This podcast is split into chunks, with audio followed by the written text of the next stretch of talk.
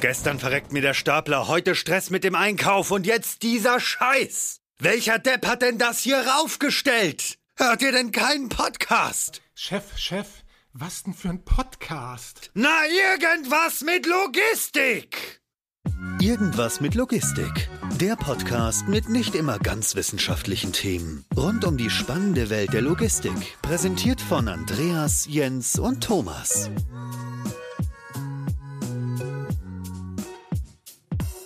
Ja, hallo und herzlich willkommen zu einer neuen Folge Irgendwas mit Logistik. Wir sind heute in der wunderbaren Speicherstadt im Digital Hub und wir, das sind heute Jens. Moin.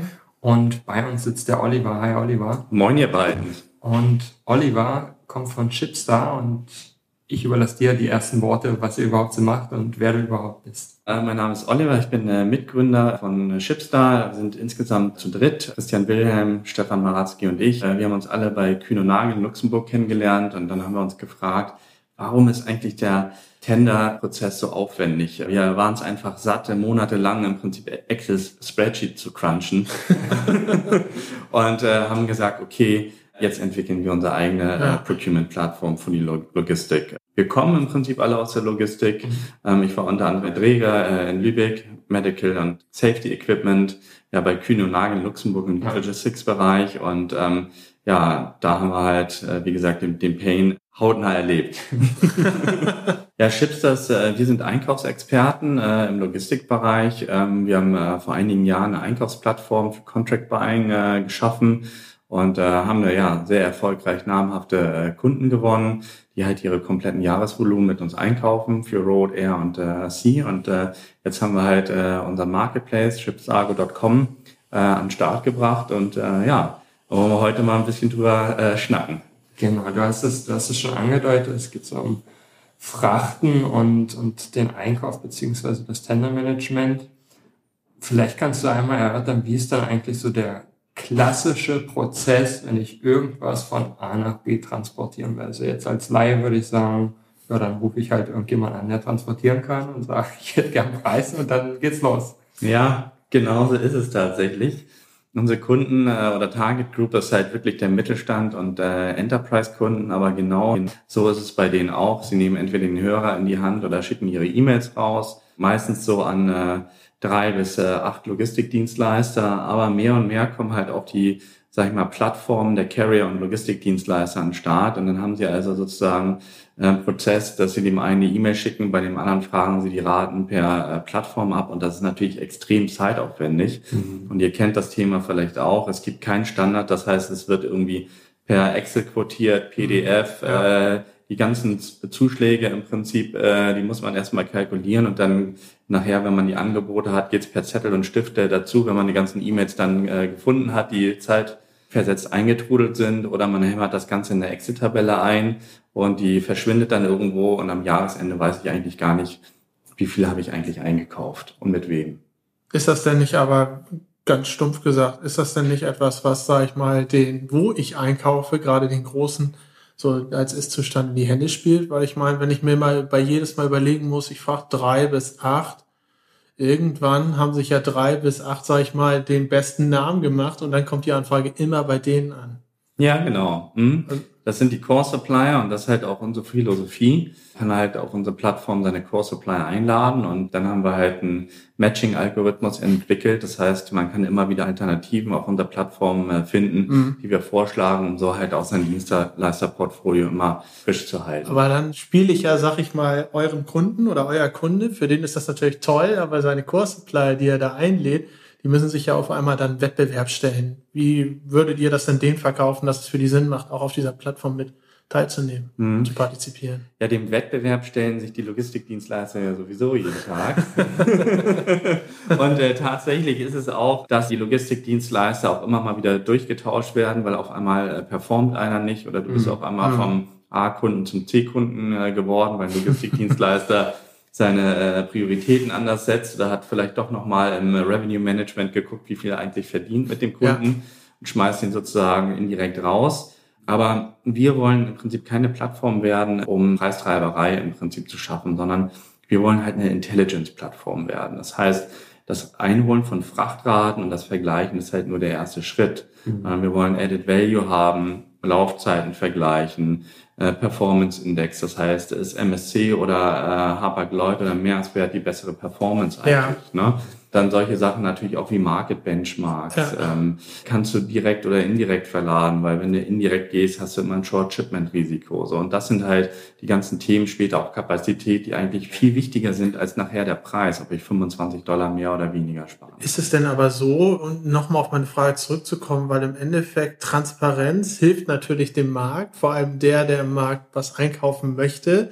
Aber der, der was verkaufen möchte, gut, wenn ich der Beste bin, kein Thema. Bin ich ein richtig großer Fan von Transparenz, weil ich aber eher so unteres Mittelfeld bin, dann sage ich mal, dann lebe ich ja irgendwo auch etwas von Intransparenz. Ist es denn schwierig, dann, sag ich mal, wirklich dann auch Dienstleister zum Onboarding zu bringen? Oder gebt ihr dem dann Anreiz, wie zum Beispiel, hey, ihr kriegt jetzt auch einen Input, warum verliere ich was?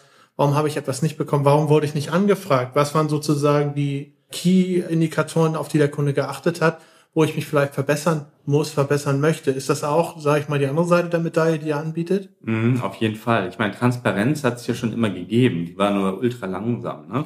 Das heißt, wenn ich drei Angebote bekomme, die ausdrucke und nebeneinander ja. lege, dann habe ich auch eine gewisse Form der Transparenz. Aber es wird natürlich schneller, es kommen mehr Informationen natürlich auch dazu, dass ich auch eigentlich weiß, wer ist eigentlich gut auf welchen Trade Lanes. Ja. Ne? Das wusste ich natürlich vorher nicht. Und natürlich ähm, die ähm, Carrier, die mögen die Transparenz jetzt nicht, außer Maersk. Die preschen natürlich vorne und sagen, hey, wir digitalisieren alles. Die sind Pioniere in dem Gebiet. Ja. Aber wenn man dann andere Reedereien sieht, äh, wie zum Beispiel diejenigen aus Genf, die gehen damit halt erstmal verhaltener um. Und bei mhm. den Spediteuren sehen wir schon, äh, dass sie prinzipiell offen sind, weil die sind das gewohnt, von ihren Kunden im Prinzip eigentlich die Richtung vorgegeben zu bekommen. Und der eine ist natürlich more, mehr supportive als der andere, aber du hast es schon gesagt, wir wollen halt Mehrwerte liefern für beide Parteien nachher. Das heißt, was die meisten Logistikdienstleister gar nicht bekommen, die wissen eigentlich nie, habe ich eigentlich den Job bekommen oder nicht. Ne? Das heißt, wir liefern Statistiken fürs Revenue Management. Ja. Ne? Wie ist meine Success Rate? Sie können unser Rate Management in Phase 2 benutzen und Raten auch instantly einspeisen. Ja. Oder Sie müssen den Vorlauf nicht immer wieder quotieren, weil er schon hinterlegt ist. Ne? Und kriegen dann halt auch mehr und mehr Marktinformationen nach und nach. So, und dadurch soll die Akzeptanz auf beiden Seiten im Prinzip wachsen. Du hast jetzt ja schon Themen angesprochen, wie Spediteur, Maersk, Genf und so weiter und so fort. Um was handelt es sich eigentlich primär? Habt ihr jetzt alle Arten an Transporten da drauf oder habt ihr euch jetzt mit, wenn ich Maersk höre und Genf, dann gehe ich mal stark aus von Seefracht, Schifffahrt. Ist das sozusagen der Startpunkt? Und wenn das so ist, wollt ihr es auch noch weiterdenken und warum habt ihr gerade an dem Punkt gestartet? Ja, also es ist äh, so, dass wir erstmal mit Ocean Freight starten. Ne? Später kommen noch Road und Air Freight dazu. Aber äh, der Punkt ist, wir wollen in die Spezialisierung gehen. Und da, mhm. den Mehrwert können wir nur schaffen, wenn wir richtig gut auf einem Mode of Transport werden. Mhm. So, und wir starten erstmal mit den Logistikdienstleistern, also mit den klassischen Spediteuren, weil die natürlich einfach, sag ich mal, auch zu überzeugen sind und bei denen natürlich auch der Digitalisierungsgrad in der Regel sehr, sehr niedrig ist. Ne? Ja. Das heißt, äh, viele, außer die ganz Großen, haben noch keine Plattform, die haben noch nicht mal teilweise ein Rate Management mhm. und denen können wir halt sukzessive die richtigen Tools zur Verfügung stellen. Und die Carrier, die bringen wir jetzt ähm, an den Start. Wir starten im September mit den ersten, dass wir die im Prinzip nach und nach auf die Plattform bringen. Und das heißt, momentan ist unsere Target Group Verlader.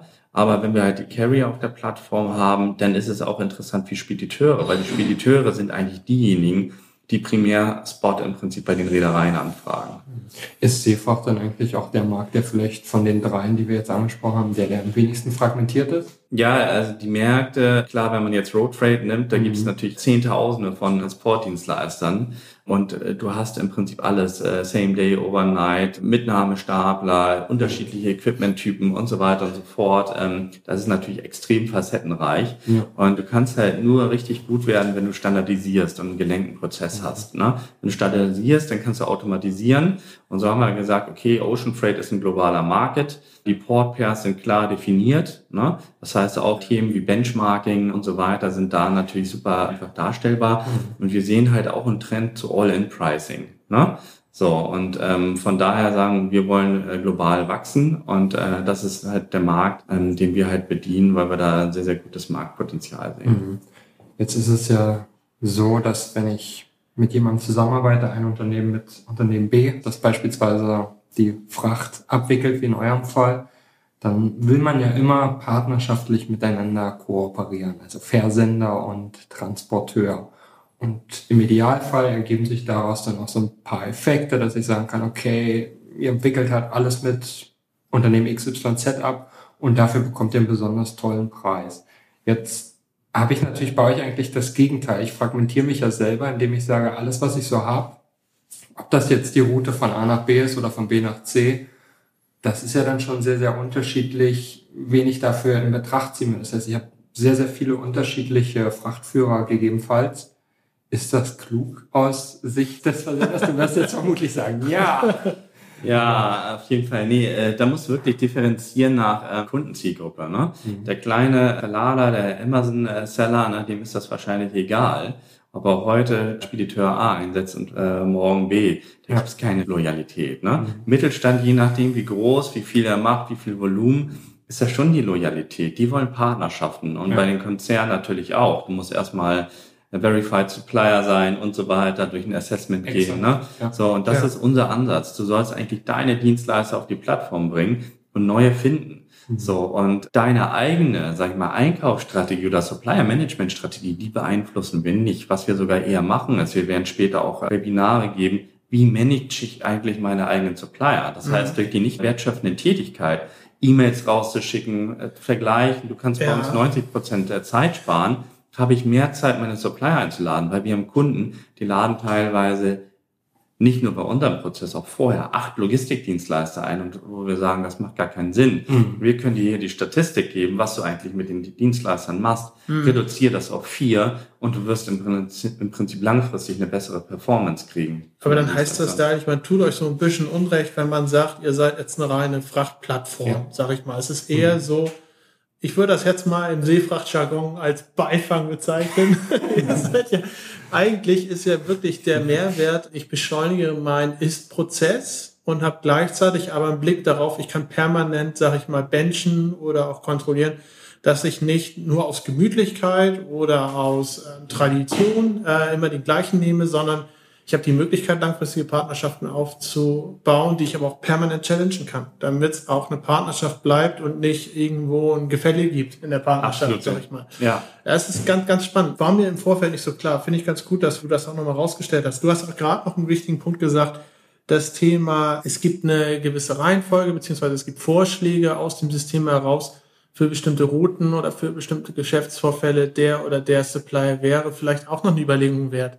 Wie entscheidet ihr denn, wer eine Überlegung wert ist? Wenn ich jetzt Premium-Partner bei euch bin, bin ich dann immer der, der eine Überlegung wert ist? Oder wie, wie bestimmt ihr das? Klar, wir werden natürlich auch nachher deinen äh, Premium- und Gold-Partner haben, der ganz oben steht, aber wir haben einen äh, ausgefüllten Algorithmus. Ich will heute nicht über KI oder äh, solche ja. Geschichten reden, die kommen natürlich sukzessive. Ja. Aber wenn jemand im Prinzip im Vertical Chemie ist, dann kriegt er halt Chemiedienstleister vorgeschlagen. Ja. So.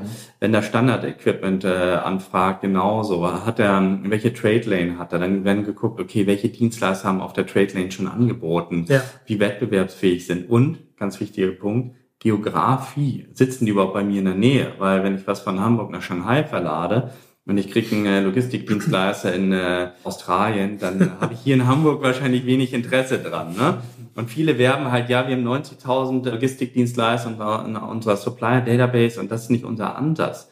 Wir finden den richtigen für dich. Mhm. Das heißt, wir wollen auch nach Möglichkeit später nicht mehr als zwölf Vorschläge machen, weil wir wollen den Logistikdienstleister vorschlagen, der wirklich zu deinem Business passt. Mhm. Wie, wie stellt ihr das dann eigentlich sicher? Ich meine, du hattest erklärt, dass der Kunde im Idealfall sagt, okay, ich arbeite mit Spediteur oder Verlader XYZ, dann den lade ich mal noch ein, weil der ist noch nicht bei euch. Screent ihr die dann oder wie, wie stellt ihr eigentlich sicher, dass das tatsächlich dann auch Dienstleister sind, die ich sag mal, validiert sind und die, die irgendwie eine Berechtigung darauf haben, bei euch zu sein, weil sie ein guter Geschäftspartner sind und seriös sind? Manchmal gibt es vielleicht auch unseriöse Anbieter. Absolut, da haben natürlich solche Plattformen wie Timocom und so äh, mit zu kämpfen. Ne? Bei uns sind nur Trusted Verlader auf der Plattform, also wirklich Konzerne, die wir kennen, die eine Reputation haben. Und die mhm. bringen ihre eigenen Logistikdienstleister mit auf die Plattform, die auch trusted sind, eine Reputation haben, der ein Core-Supplier sind. Aber du hast vollkommen recht, ähm, später dann, äh, wenn wir größer werden ne? Mhm. und auch dem kleinen Mittelstand oder halt auch hier den Einzelverladern die Plattform zugänglich machen, dann müssen wir auf jeden Fall ein Scoring äh, einbauen. Das haben wir auch in der Planung. Mhm. Das wird aber nicht mehr nächstes Jahr kommen, weil wie gesagt unser Kundenfokus ganz anders ja. ist. Aber jetzt kannst du davon ausgehen, alle Logistikdienstleister, die auf der Plattform sind, die sind wirklich trusted, mhm. weil die handpicked sind. Was ist denn die Entscheidung eigentlich dahinter, mit dem Segment beziehungsweise mit der Art von Kunden anzufangen, mit der ihr anfangen wollt? Ist es A, weil man dann pro Kunde, also pro Kontakt, pro Onboarding und so weiter direkt dann einen gewissen Effekt hat, was Menge angeht? Oder ist es der Punkt, wie du gerade beschrieben hast, dass viel in Anführungsstrichen ja intern auch schon an Audits lief, man schon sicher sein kann, die arbeiten nicht mit Suppliern oder mit anderen ähm, Unternehmen zusammen, die man nochmal überprüfen müsste. Ist es an Anführungsstrichen einfacher, mit solchen Kunden anzufangen? Oder was ist da der Hintergrund dahinter, warum ihr damit startet und dann später, wie du gerade gesagt hast, in Richtung Mittelstand und auch kleinere Unternehmen auszurollen? Mhm, du hast ja schon vollkommen richtig gesagt. Trusted Partner setzen mhm. die ein. Dann natürlich das Volumen. Du hast einfach Traffic äh, drauf. Ja. Und der dritte Punkt ist wirklich Engagement, äh, sagt man ja irgendwie im, äh, im Tech-Business. Das heißt, der User, ob das nun äh, der Verlader oder der Logistikdienstleister ist, ja nur wenn er regelmäßig Anfragen hat oder äh, Anfragen platziert, dann kommt eine Routine und dann ja. kommt halt auch das Engagement auf der mhm. Plattform. Und ähm, im Marketplace-Business redet man auch so ein bisschen von Liquidity. Das ist sozusagen das Verhältnis, äh, sag ich mal, zwischen Angebot und Nachfrage. Ne? Ja. Äh, da fällt mir immer ein, ich hatte irgendwie mal ein Booking.com-Interview ähm, gehört und da ist es so, was die machen ist, wenn da ein neues äh, Hotel auf die Website kommt, die versuchen innerhalb von 24 Stunden denen die erste Hotelbuchung zu besorgen. Früher manuell, heute natürlich durch Algorithmen und so mhm. ist es nämlich genauso. Das heißt, der Logistikdienstleister, der sofort eine Anfrage äh, bekommt, der ist super happy. Ne? Der wird sagen, hey, das ist eine richtig coole Plattform. Und Liquidität ist auch, das heißt, wenn der nachher zwei oder drei Kunden hat, die über die Plattform anfragen, dann ist dann natürlich bei ihm die Akzeptanz auch viel höher. Und das wollen wir halt erreichen. Wir wollen mhm. schnell eine Überlappung bei Logistikdienstleistern, äh, Schrägstrich Verladern erreichen, ja. um so halt auch schnell wachsen zu können, so dass wir halt auch eine Mund-zu-Mund-Propaganda haben und äh, dann halt auch gute Case-Studies haben und mit äh, sehr coolen Referenzen in den Markt gehen können. Ich sag mal so, da kommt euch sicherlich zugute, dass ihr schon, wie du ja ganz am Anfang immer angedeutet hast, Produkt habt auf dem Markt, was etabliert, würde ich mal sagen, ist akzeptiert und auch schon Partner hat mit einem gewissen Namen. Ähm, ansonsten könnte ich mir das sehr schwer vorstellen, so zu starten. Wenn man direkt, sag ich mal, als erstes in diese Gruppe rein möchte, ohne da wirklich Namen zu haben, weil das Sicherheitsbewusstsein bei solchen Kunden oft höher ist als, sag ich mal, bei unternehmergeführten Mittelstand. Da, da sprichst du mir aus der Seele. Das hatten wir vor ein paar Jahren, als wir unsere Procurement-Plattform rausgebracht ja. haben. Gehst du erstmal Klinken putzen, bis du ja. dann halt, halt erstmal ein Bayer, BASF und so weiter, sag ich mal, gewonnen hast. Und mhm. ähm, ja, du brauchst diese Lighthouse-Customers, also Big Brands, die ja. jeder kennt. Und genau das machen wir aber jetzt auch bei äh, unserem Marketplace, shipstargo.com. Wir holen uns erstmal die Brands auf die Plattform, wir haben äh, Referenzen und dann gehen wir in den großen Rollout rein. Mhm. Du hattest eben zu der Frage davor gesagt, es kommt immer so ein bisschen drauf an zwischen Angebot und Nachfrage. Was ist dann eigentlich der Treiber für die Seite an sich? Also wie seid ihr darauf gekommen? Habt ihr euch gedacht, okay, die Nachfrage im Markt ist so groß oder das Angebot ist so groß? Wie, wie kam der Gedankengang überhaupt zustande? Also Gedankengang äh, sind halt zwei. Einmal haben wir gesagt, wir wollen im Prinzip diesen Prozess digitalisieren. Also wer arbeitet eigentlich noch mit E-Mails? Ne? Der hat den Schuss nicht gehört. Ne? Wir ordern unsere Pizza per Smartphone oder haben Videokonferenzen und so weiter und so fort. Wir sind halt schon halbe Digital Natives. Ne? Wir bezahlen alles mit PayPal und splitten dann automatisch ne? unseren äh, Freunden. Und äh, wir schicken dann noch fünf E-Mails äh, raus und vergleichen Raten irgendwie händisch. Das passt ja irgendwie nicht zusammen. Und die zweite Sache ist, wir haben gesagt, okay, all diese Daten halt, die rumfliegen, die werden gar nicht gesammelt. Ne? Das heißt, wer wird angefragt, auf welchen Lanes, äh, welche Frachtraten werden ja. bezahlt, wie ist die Performance und all das. Und äh, diese Informationen wollen wir auf unserer Plattform bündeln. Deswegen ist äh, die Plattform auch kostenlos, um halt die ultimative Marketingintelligenz aufzubauen. Aber genau das ist ja der Punkt. Ich meine, es gibt ja immer Leute und Akteure, die von Intransparenz profitieren. Und im Endeffekt muss man ja alle irgendwie darauf bringen, wenn man wirklich eine Schnittstelle schaffen möchte, Und ich stelle es mir sehr, sehr schwierig vor, weil irgendwann wird doch dann der Punkt kommen, wo man mit Unternehmen oder Akteuren zu tun hat, die überhaupt gar keinen Bock auf Transparenz haben, die Mhm. überhaupt gar keinen Bock Ich sagte haben. das, äh, ich, bin, Gut, eine Frage nämlich dazu direkt. Wie ist denn das, wenn ich jetzt darüber einen Auftrag bekomme, eine Route einkaufe und so weiter, verpflichte ich mich dann, die Rate kundzutun für einen Benchmark? Ist das eine Bedingung über die Plattform oder wie stellt ihr überhaupt sicher, dass ihr einen Benchmark machen könnt? Weil ansonsten kriege ich ja höchstwahrscheinlich nur welche, wenn das freiwillig ist oder wie auch immer, von Akteuren, die überhaupt gar kein Problem damit haben, transparent Mhm. zu sein. Das können aber, ich kenne den Markt nicht, aber ähm, Beispiel aus unserem Habitat, sag ich mal, aus der Intralogistik, es ist absolut neu, dass vor zwei Jahren circa ein Unternehmen angefangen hat, über ein Start-up für einfache Komponenten wie Fördertechnik und so weiter wirklich mal Preise eins zu eins im Internet zu veröffentlichen. Komplett neu, findest du nirgendwo. Egal, ob du einen Stapler suchst oder ob du eine mega Anlage suchst. Ja. ist völlig intransparent. ja, ist es auch, absolut. Und äh, deswegen, ich fühle mich auch wie so ein Missionar. Es ist wirklich Pionierarbeit. Äh, Kneten putzen jetzt in der, äh, sag ich mal, ersten Proof of Concept Phase. Ja. Die Leute sagen, hey, ich, ich, wieso E-Mails rausschicken, das ist doch vollkommen in Ordnung. Ne? Ähm, wo ist das Problem? Die müssen wir erstmal identifizieren, die Leute, die einen Pain haben, Mhm. also vermeidlichen. Dann müssen wir die educaten und dann harvesten, also ehren und sagen, hey, guck dir das mal an, komm auf die Plattform. Ja. Und das Phänomen ist, sobald die Leute bei uns auf der Plattform sind, gehen sie nicht mehr weg. Ne? Aber sie erstmal raufzukriegen, das Ja. ist halt das Schwierige. Und äh, das ist, äh, wie du sagst, man muss im Prinzip erstmal ihnen aufzeigen, warum das State of the Art heute ist. Ne? Die TU äh, Berlin hat halt eine Analyse gemacht. Also bis 2025 äh, wird der Großteil von Frachten nur noch digital eingekauft. Und das wird auf einmal rasant schnell gehen. Ne? Man Mhm. braucht aber erstmal diese Early Adopters, die bereit sind, da im Prinzip einen Beitrag zu leisten. Und äh, das ist äh, bei uns halt ein Give-and-Take-Prinzip. Die Daten werden ja anonymisiert. Man weiß ja nicht, von wem die Frachtraten nachher kommen. Aber die gehen halt auf den Server und dann werden die halt ausgewertet. Du kannst halt nicht per se sagen, meine Daten werden nicht geteilt, deine persönlichen Daten ja sowieso nie, weil die verschlüsselt werden und die werden ja auch entkoppelt. Ne? Aber am Ende des Tages muss ja, muss ja derjenige, der auf eurer Plattform dann, ich sag mal, ein Angebot abgibt, der muss ja schon ein gewisses Level haben, dass er das überhaupt leisten kann. Ich meine, ihr verschickt ja dann sicherlich keine E-Mail und sagt, hier gibt's jetzt auf unserer Plattform eine Anfrage und ihr spielt quasi den Mittelsmann, sondern die müssen ja schon eine Infrastruktur haben, wo ich sage, okay, die können mir das auch transparent übermitteln, etc. Wie ist denn da überhaupt die Voraussetzung? Was muss ich dann als Frachtführer beispielsweise jetzt überhaupt haben, um euch die Infos zu übergeben? Da muss es ja irgendwie eine Schnittstelle zu irgendeinem System geben oder sonst irgendwas. Ja, also in der ersten Phase äh, brauchst du ja nur einen Internetanschluss und einen Browser. Den sollten die meisten haben.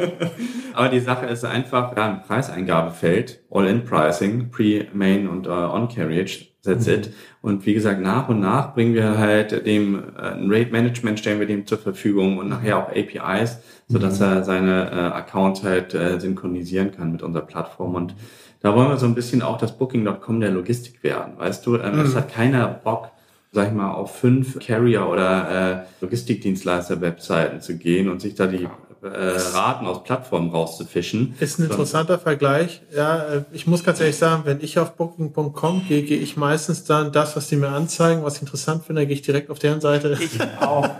Ich witzigerweise auch. Tatsächlich ist es äh, weniger, aber dann preisliches Thema oft. Also es unterscheidet sich preislich selten. Aber irgendwie, ich schaue es mir dann nochmal direkt an. Und ob ich dann wirklich dann über Booking buche oder dann über das jeweilige Hotel, ist meistens dann eine Bauchentscheidung. Aber wie stellt ihr denn sicher, dass äh, das nicht auch passiert, dass man dann sagt, okay, ich habe jetzt für meine erste Vertragsverhandlungsrunde, hole ich mir jetzt sozusagen da baue ich mir den Stress ab. Ich mache wirklich jetzt über acht, neun oder ganz ehrlich, ich kann jetzt einfach per Drag and Drop dann noch mehr nehmen. Nehmen wir einfach zehn, wenn ich vorher acht genommen habe. Ne? Schaue mir dann das beste Angebot an und dann gehe ich mir den letzten beiden oder besten zwei dann auf den klassischen Weg wieder. Das ist wäre dann ja eigentlich nicht Sinn der Sache. Seht ihr da Gefahr, sag ich mal, dass ihr sozusagen für die Fleißarbeit in Anführungsstrichen ausgenutzt werdet und erst am Ende wenn es dann wirklich dazu kommt, wo dann auch die interessanten Daten entstehen und so weiter, dann verfällt man wieder in alte äh, Muster. Mm, jein. also dieses Off-Plattform-Risiko, äh, wie man so schön sagt, Das besteht auf jeden Fall. Mhm. So, und wir werden halt einen Bronze, Silver und Gold Plan launchen und äh, ja. dann wird die Free-Version unter anderem halt auch so sein, dass man nur noch eine begrenzte Anzahl an Dienstleistern einwählt und ja wenn man im Prinzip kein Award of Business macht oder kein Reason Code im Prinzip vergibt, mhm. ne, was budgetary ist, postponed, ne, no execution, ne, ähm, wie gesagt, manchmal kommt es ja nicht zum Geschäft. Wenn man das nicht macht, dann wird man nach ein paar Anfragen geblockt, von der Plattform halt ausgeschlossen, ne. Mhm. So, und unsere Kunden haben aber ein Interesse. Warum gehen sie auf unsere Plattform? Ja, Weil, ja Sie wollen ja nicht nur Transparenz haben, äh, was bietet jetzt A, B, C an und schneller vergleichen, sondern mhm. was habe ich eigentlich für ein Volumen das Jahr über, äh, sage ich mal, gebucht und mit wem eigentlich? Und das ist die Sache. Wenn ich im Prinzip ja. dann sage, okay, dann mache ich das off-Plattform, ja, dann haben Sie nachher keinen statistischen Benefit. Ist ja auch ein guter Anreiz, sage ich mal, das in so Stufen zu teilen, was auch die Funktionalitäten und die Möglichkeiten angeht, weil oft ist es ja so, dass man dann testet, man testet halt wirklich auch für sich und relativ schnell merkt man, das ist was für mich oder das ist nichts für mich. Und wenn das was für mich ist, für meine Unternehmung, für meine Prozesse was ist, dann ist man ja auch bereit, sag ich mal, mehr da reinzuschieben. Aber man braucht immer so einen Eintritt. Mhm. Genau. Und das ist dann auch gut, dass man dann relativ schnell merkt, ist das was für mich oder nicht. Ja. Das ist aber der Vorteil mittel, großer Mittelstand und halt auch Konzerne, weil wie im Change Management, es gibt nicht, ja, du kannst, äh, wenn du willst und nee, es gibt nur einen Prozess, ne?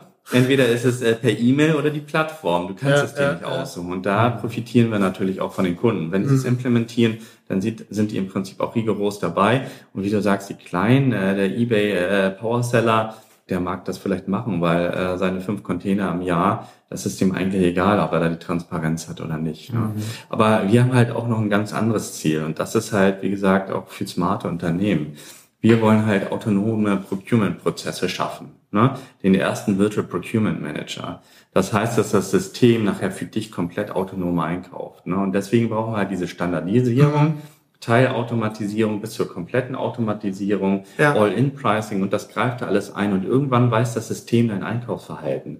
Nehme ich immer den günstigsten, gehe ich nach Transitzeit, ja, ja. äh, Transshipments oder Direct Performance der Carrier und, und, und. Und dann kann das System automatisch die Aufträge für dich Aber ist das, ist da nicht auch eine gewisse Gefahr, sag ich mal, ähm, jetzt mal ganz laienhaft gesprochen, wenn ich sage, okay, ich automatisiere das, Ihr sammelt Daten, ihr baut ja auch darauf eure Empfehlungen auf, sag mhm. ich mal, dass wenn aus irgendeinem Grund, das muss ja nicht mal ein rationaler sein, aber am Anfang wurde halt oft Shanghai, Deutschland oder Rotterdam, was weiß ich, über einen bestimmten Dienstleister eingekauft, warum auch immer, vielleicht war es gar nicht mal der beste, sondern am Anfang war es halt einfach der mit dem bekanntesten Namen. So, und dieser baut sich dann ja, sag ich mal, eine gewisse Basis, einen gewissen Vorsprung datenseitig als auch erfolgsseitig in Anführungsstrichen Hintergrund im Algorithmus auf, der aber nicht unbedingt ja rational begründet sein muss. Kann er, mhm. muss er aber ja nicht.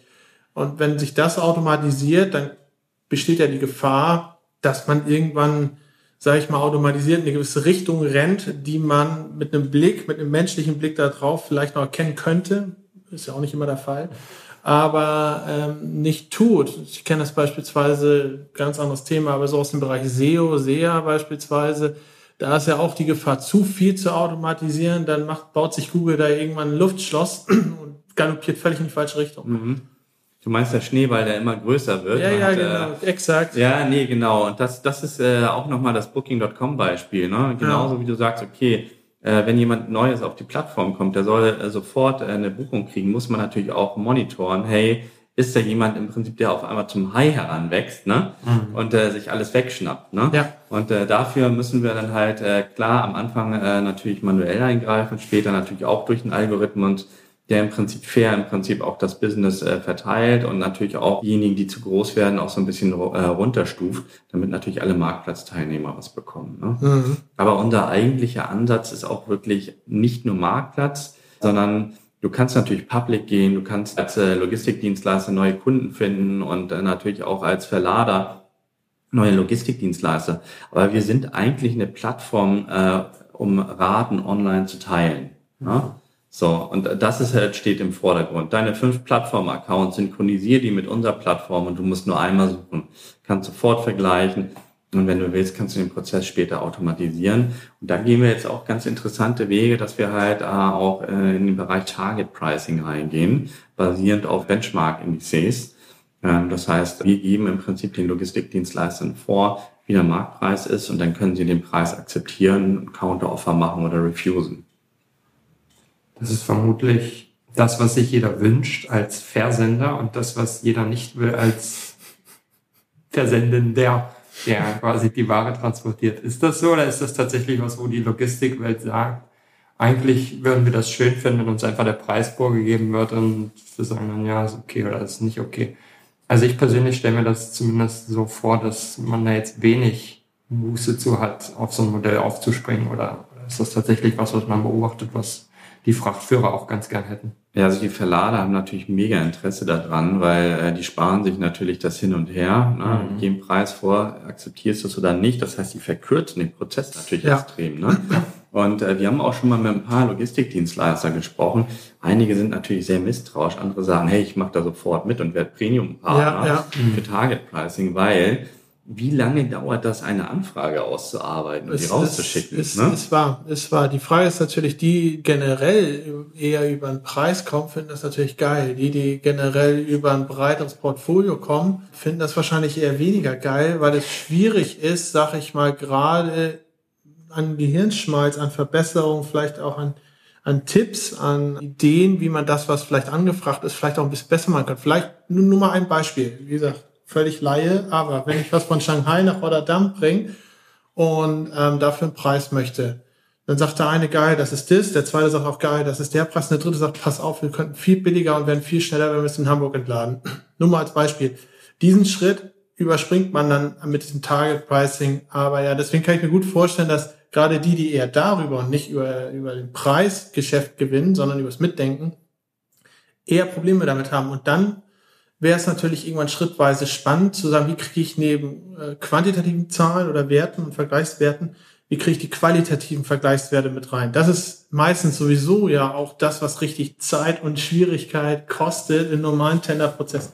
Aber ähm, Nichtsdestotrotz ähm, finde ich das Thema sehr, sehr spannend, weil du hast es richtig gesagt, für alle Parteien ist es dann natürlich so, der Prozess ist verkürzt und vielleicht ist es dann auch so, dass, dass welche, die nicht über den Preis kommen wollen, dann irgendwann sagen zu euch, hey, könnt ihr nicht um das Feld oder den Vergleichswert und so weiter erweitern und so kriegt ihr eigentlich permanent einen Input und das vielleicht auch um die interessanten KPIs und die interessanten qualitativen Aspekte zu erweitern, das ganze Thema. Ja, und da muss man immer sagen, äh, wir starten mit dem MVP, ne, Minimum mhm. Viable Product. Das Exakt, heißt, äh, ja. wie wir vorgehen, ist halt, wir haben erstmal eine Basisversion, die aber ja. erstmal die Grundbedürfnisse abdeckt. Ja. Und dann äh, gucken wir, was will eigentlich die Mehrheit unserer Kunden und dann entwickeln wir weiter in die Richtung. Ja. Zum Beispiel, wenn wir jetzt im Prinzip Buchungsmöglichkeit mit Schedules und so weiter entwickeln, aber es will kein Kunde, dann haben wir Monate äh, verloren. So. Absolut. Und äh, so hören wir erstmal, was ist der Kundenbedarf entwickeln weiter und äh, viele sagen auch, hier habt ihr noch dies, das, das. Das kennen wir auch von unserer Procurement-Plattform, die mhm. eierlegende Wollmilchsau, wo wir sagen, hey,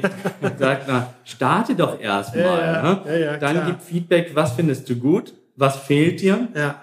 Und dann, je mehr Leute mitmachen, desto schneller kommen im Prinzip weitere Features. Und das ist auch, was du sagst. Ne? Erstmal ist es äh, im Prinzip nur der Preis dann kommen die ganzen anderen Merkmale dazu. in, An, in Anführungsstrichen, ne? nur ja. der Preis. Irgendwo ja immer noch das wichtigste Merkmal. Ja, richtig, genau. Aber du musst auch beim äh, Market Price oder Target äh, Pricing halt auch beachten, es ist ja Market Average. Ne? Das heißt, es gibt günstigere, aber auch äh, teurere ne? Hm. Äh, Anbieter. So. Und wir werden da auch andere Faktoren mit einbauen, dass man vielleicht dann auch natürlich äh, anhand von Verticals ne, den Preis justiert und so weiter und so fort. Weil ja, Papier zahlt im Prinzip was anderes als, ne, sag ich mal, vielleicht Non-Food-Artikel oder sowas. Ne? Mhm. Ja, cool. Dann hast du uns einen echt guten Überblick geschaffen und ich muss auch ehrlich sagen, ich glaube, Andreas geht's genauso. Wir haben das ganze Thema eurer Plattform bisschen anders am Anfang ja. eingeschätzt, als es jetzt eigentlich ist. Es ist super spannend. Es ist tatsächlich so, so ein bisschen, sag ich mal, nicht, vielleicht nicht die eierlegende Wollmilchsau, aber vielleicht die eierlegende Wollmilch Ferkel. und was noch anwächst. Es ist sowohl etwas, was, was Prozesse vereinfacht und einspart, als auch wirklich parallel zeigt, ähm, mit einer Automatisierung parallel zeigt, wo kann ich flexibel noch ähm, in unterschiedliche Richtungen gehen. Eigentlich genau das, was man möchte. Automatisierung, gleichzeitig aber auch Flexibilisierung. Also super, super spannender Ansatz und danke, dass du dir so viel Zeit genommen hast, uns da auch abzuholen, damit wir nicht ja, mit falschen Erwartungen durch, durch Hamburg stampfen. Deswegen danke dir und danke für deine Zeit. Ja, ich danke ja. euch, dass ihr vorbeigekommen seid hier in die schöne Speicherstadt und ähm, ist wie gesagt fast, easy, free. Meldet euch einfach an, äh, legt los und dann können wir zusammen äh, die Logistik revolutionieren. Sobald wir den ersten Container haben. Ciao. Ciao.